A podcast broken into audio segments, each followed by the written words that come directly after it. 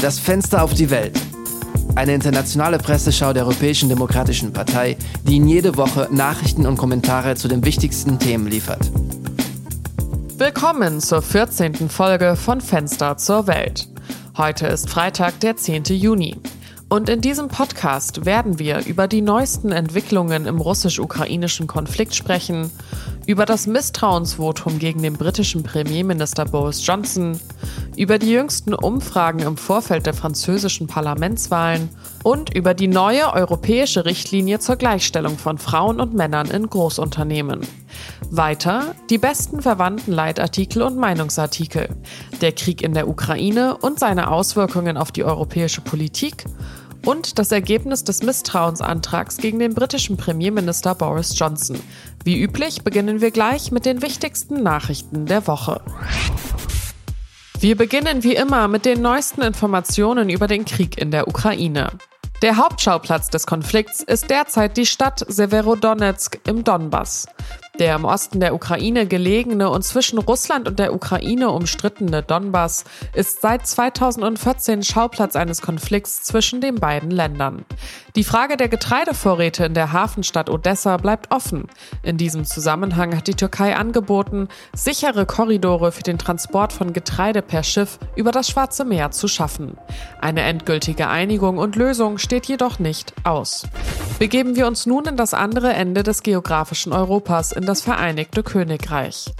Diese Woche hat die konservative Partei, die Tories, über einen Misstrauensantrag gegen den Parteivorsitzenden und derzeitigen Premierminister Boris Johnson abgestimmt. Die Abstimmung endete mit einer Bestätigung Johnsons mit 211 Ja-Stimmen und 148 Nein-Stimmen. Trotz des Ergebnisses ist es immer noch das schlechteste Ergebnis eines Misstrauensantrags gegen einen konservativen Premierminister. Dies ist das dritte Mal, dass ein konservativer Premierminister mit einem Misstrauensantrag konfrontiert wird. Es handelt sich dabei um die beiden Fälle von Margaret Thatcher und Theresa May. Beide setzten sich gegen den Misstrauensantrag durch, traten aber dennoch kurz nach der Abstimmung zurück. Wir kehren nun nach Kontinentaleuropa zurück, um über die Ergebnisse der ersten Runde der französischen Parlamentswahlen zu sprechen, die am kommenden Sonntag stattfinden werden. Jüngsten Umfragen zufolge wird die Wahl zu einem Kopf-an-Kopf-Rennen zwischen zwei Parteienkoalitionen. Die Hauptkonkurrenten werden sein die neue ökologische und soziale Volksunion, NUPES, zu der auch Jean-Luc Mélenchons La France Insoumise gehört, und das Ensemble Citoyen, zu dem auch La République en Marche gehört, die Partei des derzeitigen Präsidenten Emmanuel Macron. Hinter den beiden Hauptherausforderern steht das Rassemblement National, dessen Vorsitzende Marine Le Pen Macron in der Stichwahl der letzten Präsidentschaftswahlen herausgefordert hat. Das Rassemblement National ist auch eine der wenigen Parteien, die sich nicht in einer Koalition präsentieren. Nach den jüngsten Umfragen wurde das Ensemble Citoyen mit 28 Prozent der potenziellen Wählerstimmen das Rennen machen, gefolgt von der NUPES mit 27,5 Prozent und dem Rassemblement National mit 20 Prozent. Auf die erste Runde folgt am Sonntag, dem 19. Juni, eine zweite. Lassen Sie uns nun über die neuen EU-Rechtsvorschriften zur Gleichstellung der Geschlechter in den Vorständen großer Unternehmen sprechen. Nach der neuen Richtlinie müssen mindestens 40 Prozent der Sitze in den Vorständen börsennotierter Unternehmen in den 27 Mitgliedstaaten mit Frauen besetzt werden. Die Frist für die Einhaltung der neuen Norm wurde auf Mitte 2026 festgesetzt. Unternehmen, die sich nicht rechtzeitig an die Vorschriften halten, könnten mit Geldstrafen belegt werden, weil sie nicht genügend Frauen in ihre Aufsichtsräte berufen oder sogar die Ernennung von männlichen Direktoren rückgängig machen. Eurostat-Daten zeigen, dass im letzten Jahr 30,6 Prozent der Sitze in den Verwaltungsräten in der gesamten Union von Frauen besetzt waren. Aber der Prozentsatz variiert von Land zu Land erheblich. Die tugendhaftesten Länder in dieser Hinsicht sind Italien, die Niederlande, Schweden, Belgien und Deutschland. Ungarn, Estland und Zypern hingegen hinken in dieser Frage weit hinterher. Hier hat weniger als jede zehnte Frau eine Führungsposition in großen Unternehmen inne. Wir kommen nun zu den ersten drei Leitartikeln des Tages. Der erste Meinungsbeitrag des heutigen Tages stammt von der Süddeutschen Zeitung. In der vergangenen Woche hat der Ukraine-Konflikt die 100-Tage-Marke überschritten. Für den Kolumnisten Sebastian Gierke müssen sich die Verbündeten der Ukraine fragen, wohin dieser Krieg führt und was das eigentliche Ziel ist. Während für die Ukrainer und ihren Präsidenten Zelensky die Antwort klar ist, ist sie für die Länder, die sie unterstützen, weniger eindeutig. Wer sich gegen ein totalitäres Regime wehrt, darf keine Zweifel haben, man muss das Vaterland retten, erklärt Gierke. Aber kann die Ukraine diesen Krieg gewinnen? Und was würde ein Sieg Kiews bedeuten? Eine Rückkehr zum territorialen Status vor dem 24. Februar? Wiedererlangung der Kontrolle über den Donbass jetzt in russischer Hand, fragt sich der Kolumnist. Berichten zufolge fürchtet die ukrainische Führung auch die Möglichkeit einer Rückeroberung der Krim, die 2014 von Russland annektiert worden war. Je ehrgeiziger die Kriegsziele Kiews sind, desto mehr wird die Einigkeit des Westens auf die Probe gestellt, heißt es in dem Artikel. So sehr, dass es unter den Befürwortern der Ukraine bereits einige gibt, die die Ukraine drängen wollen, so schnell wie möglich einen Waffenstillstand zu unterzeichnen.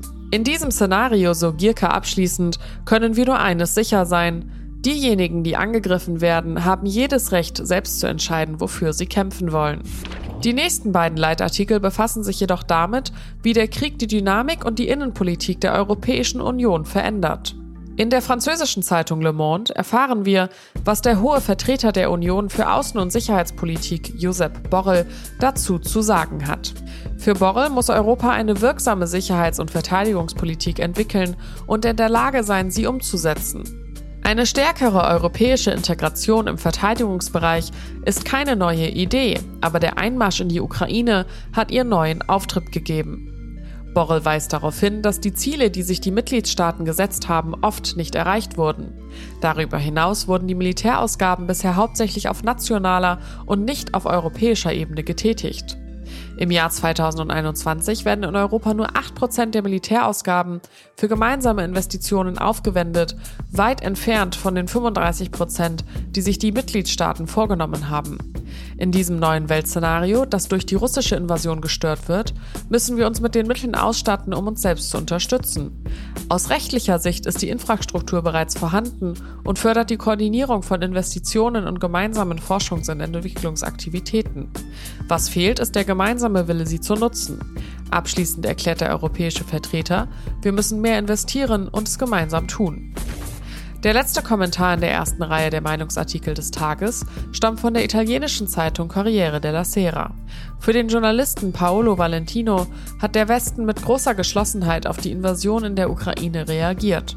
Es wurden Wirtschaftssanktionen verhängt, vermögenswerte kremlnahe Oligarchen wurden beschlagnahmt und das überfallene Land wurde militärisch und wirtschaftlich unterstützt. Eines war auffallend, eine starke diplomatische Initiative, schreibt Valentino. Nicht, dass es keine Vermittlungsversuche mit Putin gegeben hätte, erinnert sich der Journalist, aber sie wurden von einzelnen Akteuren und in Massen unternommen, ohne Koordination. Dieser Mangel an europäischer diplomatischer Einigkeit sei auf die Unfähigkeit zurückzuführen, darüber nachzudenken, was wir in dieser Phase der europäischen Integration wollen. Für Valentino sollte die EU in der Lage sein, mit Putin die Sprache der Peitsche zu sprechen, zum Beispiel das Gasembargo und das Zuckerbrot, die Lockerung der Sanktionen. Derzeit scheint Europa jedoch nicht stark und geeint genug zu sein, um dies tun zu können. Was die europäischen diplomatischen Bemühungen betrifft, so gibt es laut Valentino viel Improvisation, aber ein roter Faden fehlt völlig, sagt er abschließend. Die heutige zweite Serie von Leitartikeln konzentriert sich stattdessen auf ein einziges Thema, die Folgen des gescheiterten Misstrauensantrags gegen den britischen Premierminister Boris Johnson. Der erste Leitartikel zu diesem Thema stammt von der spanischen Zeitung El País. Spanische Journalisten sehen sich die Zahlen an. Johnson gewann mit 211 Stimmen gegen seinen Ausschluss von insgesamt 359 konservativen Parteimitgliedern. Auf der anderen Seite stimmten 148 Personen dagegen. Das sind 41 Prozent der Gesamtstimmen. Eine seriöse Zahl, die nicht zu Johnsons Euphorie passt, so die Kolumnisten. Ähnliche historische Präzedenzfälle wie die von May, Thatcher und Major legen nahe, dass das politische Leben eines Regierungschefs in dieser Situation nur noch wenige Tage währt. Für spanische Journalisten hat Johnson keine wirksamen Lösungen für historische Ereignisse wie die Pandemie, die Folgen des Brexit, die Krise in Nordirland, die Herausforderung der schottischen Unabhängigkeit und die steigenden Lebenshaltungskosten gefunden. Kürzlich wurde er auch zu einer Geldstrafe verurteilt, weil er während der Abriegelung in der Downing Street Partys veranstaltet hatte. Der erste Fall in der Geschichte, in dem ein Premierminister zu einer Geldstrafe verurteilt wurde, während er noch im Amt war.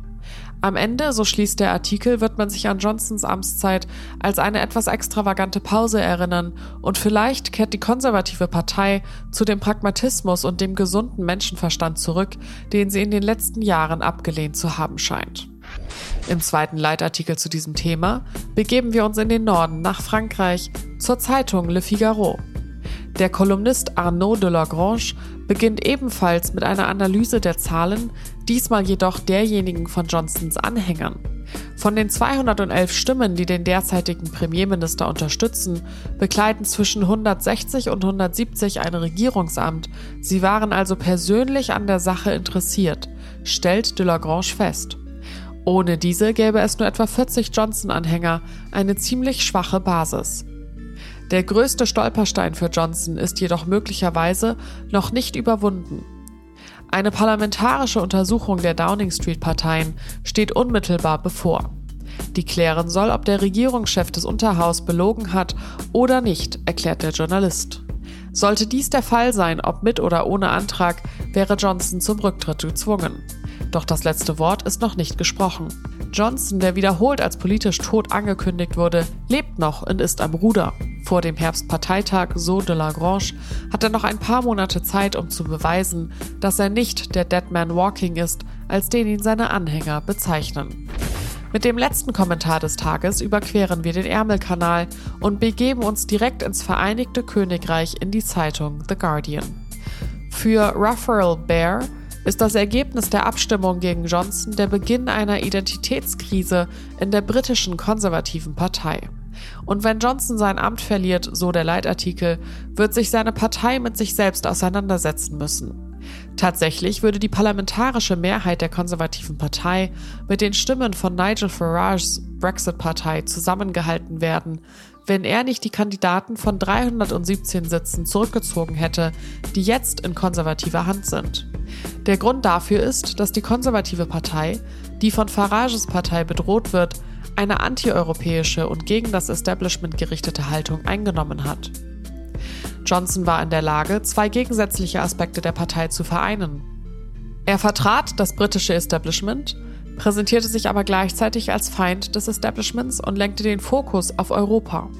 Die Konservativen formten die Partei nach dem Bild eines Führers ohne Gewissen, Integrität oder Werte, außer dem Streben nach Macht, argumentiert Bär. Nun aber hat sich Johnsons Verhältnis zu seiner Partei ernsthaft verschlechtert, wie der Misstrauensantrag zeigt, und es gibt viele, die ihn nicht mehr in der Downing Street haben wollen. Wenn so viele Konservative diesen Boris nicht mögen, den sie vor sich sehen, so Bärs Fazit, sollten sie auch in den Spiegel schauen. Wir schließen die 14. Folge der Retrospektive und des Pressespiegels Das Fenster zur Welt ab. Bevor wir uns verabschieden, möchten wir Sie daran erinnern, dass am kommenden Sonntag in Frankreich Parlamentswahlen stattfinden, bei denen die neuen Abgeordneten gewählt werden. Aber darüber werden wir Sie nächste Woche informieren. Der Leitartikel dieser Woche wurde von Daniele Rutzer bearbeitet und am Mikrofon saß Lara Büsing. Bis nächste Woche.